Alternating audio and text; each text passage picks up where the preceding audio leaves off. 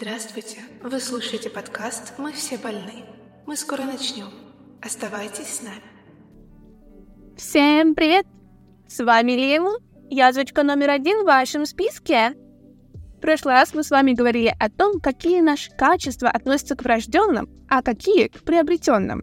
Я рассказывала, что наши интересы и таланты — это тоже врожденная история. Так вот, сегодня мы разберем один из таких талантов — он очень обширный и разнообразный, встречается чуть ли не у каждого и может иметь как положительный, так и отрицательный эффект. Догадываетесь, о чем я?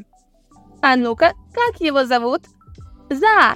ты ты ты ты ты тын Ви. ты ты ты ты ты тын Си. ты ты ты ты ты тын Мость. За. Ми. Си. Масть. Как-то так? Согласна, талант своеобразный. Но все же, в общем, тема сегодня сложная и довольно неоднозначная. Разговор пойдет о том, какими бывают зависимости, как они формируются, какие люди склонны к зависимости и как от зависимости избавиться. Короче, будет интересно. Приступим? Начну с простого, но неочевидного факта. На самом деле почти все зависимости сводятся к одному – получению удовольствия – а всякие алкоголь, никотин, наркотики, еда, любовь и прочее — просто способы заставить мозг производить дофамин. И тут уже кому что ближе. Мы все дофаминовые наркоманы. И все же не помешает уделить внимание каждому. Хотела бы я сказать, давайте начнем с самого распространенного. Но они все весьма популярны, так что я даже не могу выделить какой-то один — Поэтому мы начнем с самой сложной зависимости, которая появляется не только из-за дофамина. И это, кстати, единственная зависимость, которая передается генетически, а не приобретается. Алкоголизм. Если речь о болезни, то это нарушение генов, из-за которого организм практически не воспринимает алкоголь как нечто токсичное и инородное. Нет, организм считает, что это его же ферменты. В итоге, когда алкоголь перестает поступать в кровь, организм такой в смысле? А где ферменты? А что делать? Не-не-не, давай еще. Человека начинают одолевать навязчивые мысли, потому что организм требует алкоголя, так что ему приходится пить еще. Собственно, поэтому такая зависимость самая опасная. И сейчас я скажу то, за что меня могут захотеть закидать камнями. Но я была бы не я, если бы я этого все-таки не сказала. Так вот, если ваш близкий страдает алкоголизмом, порывайте с ним все связи. Этот человек неизлечимо болен, и вы ему никак не поможете. Даже если на время ему удастся создать видимость того, что он отказался от алкоголя, любой стресс тут же вернет его в эту яму. А наша жизнь — это постоянный стресс. Более того, алкоголикам плевать на тех, кто их окружает. Если вы думаете, что вы им дороже алкоголя, то сами себя обманываете. Между вами и чекушкой такой человек всегда в итоге выберет чекушку. Вспомните хоть один случай, когда у вас была какая-то сильная навязчивая мысль. Например, что вам элементарно хочется есть. В этот момент организму не хватает энергии, и он приказывает вам сходить поесть. Насколько легко вам было сопротивляться такому желанию? Или, например, когда вам хотелось в туалет. Алкоголизм — такая же история. Мозг требует от человека пополнить количество алкоголя в крови. И это все, о чем он может думать. Перебороть такие мысли крайне сложно. Для этого нужна невероятно сильная воля, которая есть далеко не у каждого. Так что валить от таких людей. Не надо им помогать и не надо их жалеть, а уж тем более от них рожать. Звучит кощунственно? Возможно. Но почему вы должны гробить свою жизнь и потенциально жизнь следующего поколения из-за этого человека? Да, он не виноват, что таким родился. Но это его крест, так что ему его и нести. А плодить заразу не надо. Конечно, помимо диагноза алкоголизма, вторая причина все так же дофамин. Алкоголь очень легко доступный токсин. Более того, он уже давно стал частью нашей культуры. Мы с детства видим, как родители выпивают на праздниках и не только. В университете и на рабочих корпоративах вам тоже постоянно предлагают выпить. Если же ты не пьешь, это вызывает вопросы. Божечки, ты не хочешь вливать в себя яд? Да что с тобой не так? Так что, когда у нас происходит что-то плохое или накапливается стресс, самый простой и очевидный вариант — выпить, получить дозу дофамина в кровь и расслабиться. Но факт в том, что алкоголь — это яд, Он в прямом смысле токсичен, поэтому и вызывает головокружение, затемняет сознание, приводит к так называемому похмелью и может убить. Для этого, кстати, даже не надо быть алкоголиком или убиваться в усмерть. Достаточно просто периодически выпивать. Есть множество случаев, когда молодые люди, которые не были пьяницами, умирали из-за такого диагноза, как кардиомиопатия. И самое страшное здесь в том, что вы можете даже не узнать о нем. Единственный способ почувствовать его — легкие боли в области сердца, но даже их может не быть. Сердце просто в какой-то момент отказывает. И все исключительно из-за алкоголя. При вскрытии такое сердце желтого цвета и покрыто жиром, хотя у человека могло и не быть лишнего веса. Таким образом, токсины из алкоголя действуют на все органы. И в очередной раз напомню, не стоит думать, что уж с вами-то точно такого не случится. Это самообман. Хотя лично мне хватило одного осознания того, что алкоголь — это яд, чтобы отказаться от такой привычки. Вторая на очереди — самая смертоносная зависимость — наркомания. К ней всегда обращаются те, у кого большие проблемы в жизни. И в большинстве своем люди, у которых уже развита депрессия. Им крайне необходимы дофамины, хоть в каком-то виде, потому что больше ничто не радует. Так что если человек достаточно асоциален, и ему с детства не объяснили, что наркотики — це плохо, он легко может ступить на эту тропу. Хотя, конечно, не стоит отметать и такой вариант, что кто-то пробует их любопытство ради, Просто потому, что друзья предложили, а затем подсаживается на их эффект. И да, подсесть можно, даже попробовав всего один раз. Суть наркотиков в том, что мозг принимает их за вещества, которые сам выделяет, так что не пытается бороться с ними, а просто направляет в нужную область. Только проблема в том, что вещества эти все-таки искусственные, а потому наш организм не расщепляет их до конца, они остаются внутри и накапливаются. Поэтому постепенно нужно повышать дозу, потому что скопившиеся вещества усложняют доступ к той области мозга, которой нужна стимуляция. Кроме того, наркотики оседают еще и в сосудах, так что кровь циркулирует слабее. Сначала от этого наступает только вялость, но затем органам перестает хватать крови. А когда органам не хватает крови, мертвые клетки не успевают обновляться, чтобы поддерживать работоспособность органа. Так что он начинает просто гнить изнутри. Более того, крупные выбросы дофамина в кровь истощают внутренние запасы организма. Так что все те обычные вещи, которые до этого могли доставить человеку небольшое удовольствие, уже его не доставляют. Потому что на это попросту не хватает дофамина. Сначала его нужно снова выработать и накопить. Только вот наркоманы не дают мозгу этой паузы. Слишком резкий контраст между ярким всплеском дофамина и его полным отсутствием еще больше ухудшает их и без того плохое психологическое состояние. Так что им нужен дофамин уже сейчас. А следом у нас очень близкая к наркомании, но все же чуть менее смертельная зависимость. Никотиновая.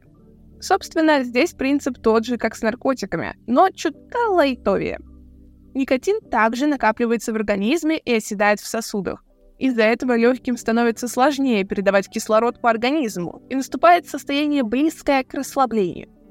Но на деле вам просто не хватает кислорода. Поэтому же со временем курильщикам становится тяжелее дышать. У них чаще появляется отдышка, и легкие изнашиваются в разы быстрее.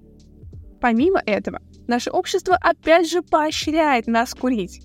Когда я была в университете, один мой друг научил меня правилу. Хочешь быстро найти друзей на новом месте? Иди в курилку. И у нас действительно поощряли тех, кто начинал курить. Ты становился своим, частью группы. Таким образом применяется метод пряника. Ты куришь, получаешь за это одобрение, мозг вырабатывает дофамин и формируется цепочка. Курить – хорошо. Несколько таких повторений, и мозг закрепит правила. Так что даже если тебя уже не поощряют, дофамин все равно будет вырабатываться по инерции.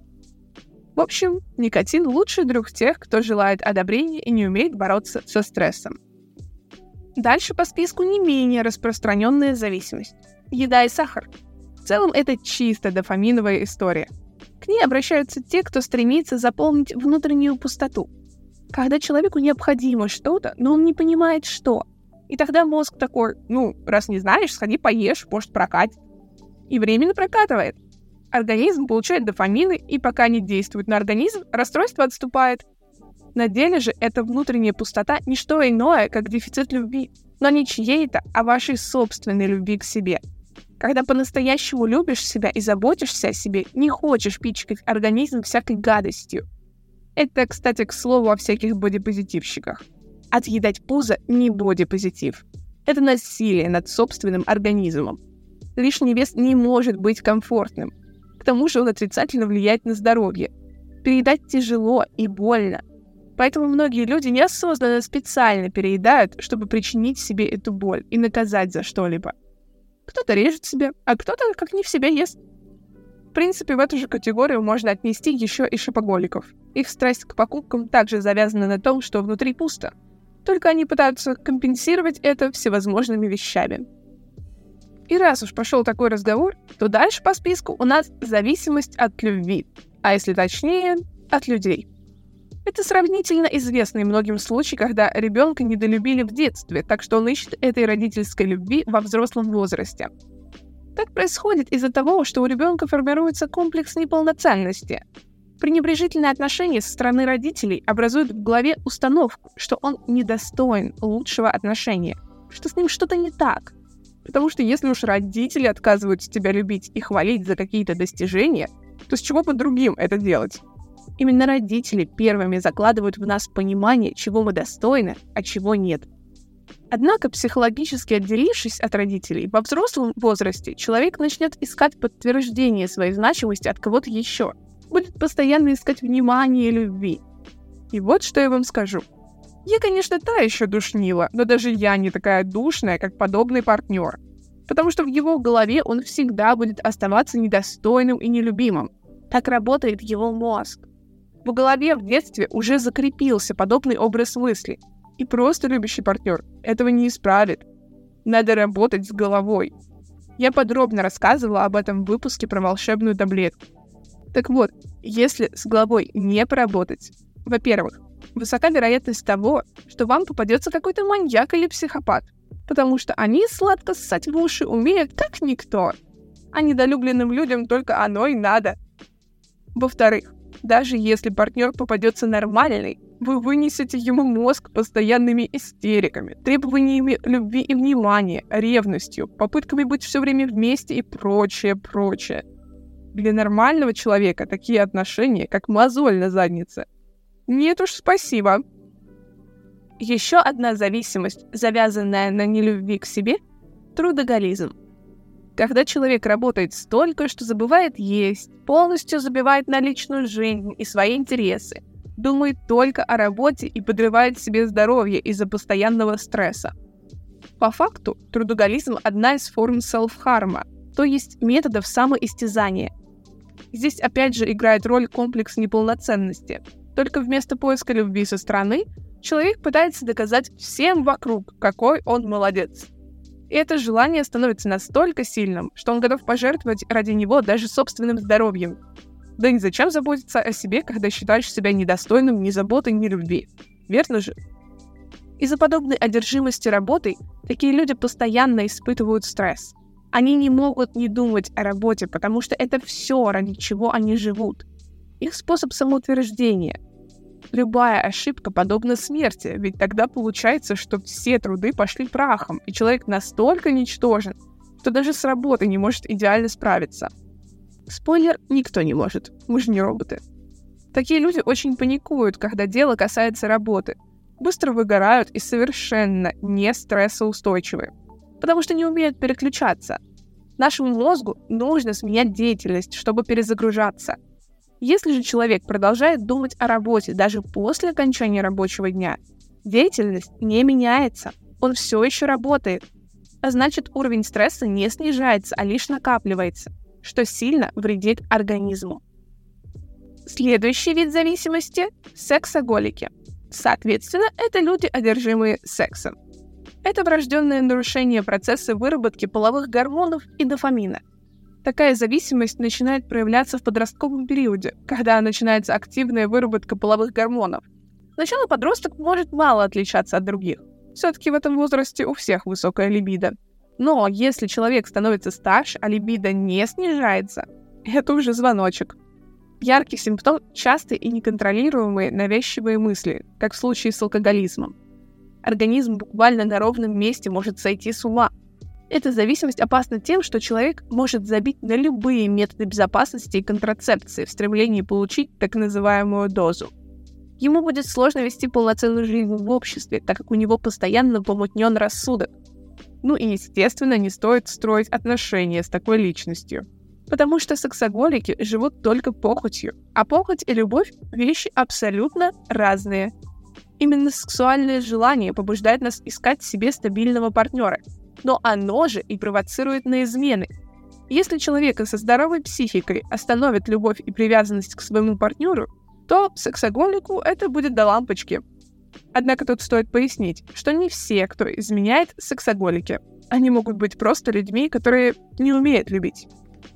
И, наконец, перейдем к единственной зависимости в нашем списке, которая не связана с выработкой дофамина – адреналиновая зависимость. В случае с ней организм подсаживается на высокое количество адреналина в крови, и эта зависимость по силе ничуть не уступает героиновой. Выброс адреналина в кровь резко ускоряет работу всех наших внутренних систем. Человек чувствует себя бодрее и энергичнее, но есть одно «но». Вместе с адреналином, чтобы компенсировать его, выделяется еще и норадреналин, а это гормон стресса – Большая концентрация этого гормона приводит к ослаблению иммунитета, негативно сказывается на работе определенных внутренних органов и снижает работоспособность организма. Кроме того, адреналин выделяется тогда, когда мы испытываем страх.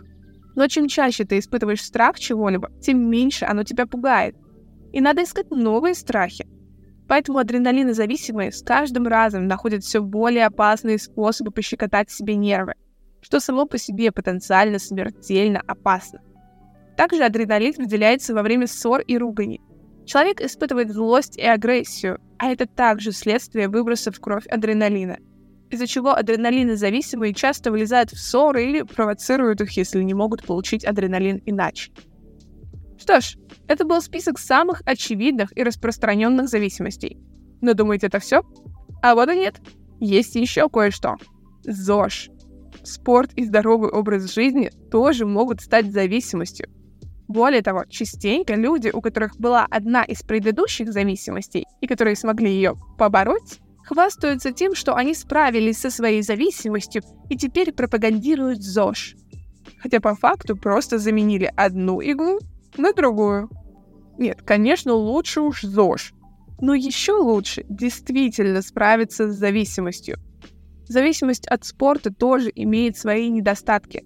Такой человек все еще зависим, а следовательно не может жить свободно. Ему обязательно нужно регулярно заниматься, желательно почаще. И не дай бог пропустить тренировку. Это смерти подобно, ведь тогда он лишится дозы дофамина. Также не дай бог съесть что-то не то. Нужно исключительно здоровое питание. Причем некоторые настолько поворачиваются на этой теме, что ударяются в совсем дикие диеты и культуры питания – Согласитесь, звучит все же как-то нездорово. Подводя итог, зависимость во многом результат потребности в дофамине. К ним склонны люди, которые испытывают много стресса, страдают депрессией или депрессивными состояниями, а также те, у кого слабая и нестабильная нервная система. И, конечно же, это следствие серьезных психологических проблем – Человек со здоровой психикой устойчив к зависимостям и легко может отказаться от всего вышеперечисленного. А фраза «я могу отказаться, просто не хочу» — это отмазка и самообман. В том-то и дело, что не можете. По-настоящему не могут отказаться от зависимости только те, для кого это результат болезни. Но даже они могут бороться с зависимостью, проходить лечение и жить полноценной жизнью. Было бы желание — так что вот вам еще один показатель того, имеются ли у вас проблемы. Если есть хоть одна зависимость из списка, пора поработать над головушкой, потому что любая зависимость — это все равно ограничение. Вы не можете жить полной свободной жизнью, когда даже собственным организмом управлять не можете. Так что лечите головушку и заботьтесь о своем психологическом здоровье. И, кстати, с этим вам отлично помогут другие выпуски на моем канале, а также посты в телеграм-канале подкаста. Так что подписывайтесь и следите за новыми выпусками. А главное, помните, мы все больны. Пока-пока. Спасибо, что слушали этот подкаст. Надеемся, эта информация была вам полезна. Если это так, ставьте лайк. Если данная информация вызвала у вас спорные эмоции, пожалуйста, выскажите свое мнение в комментариях. До новых встреч!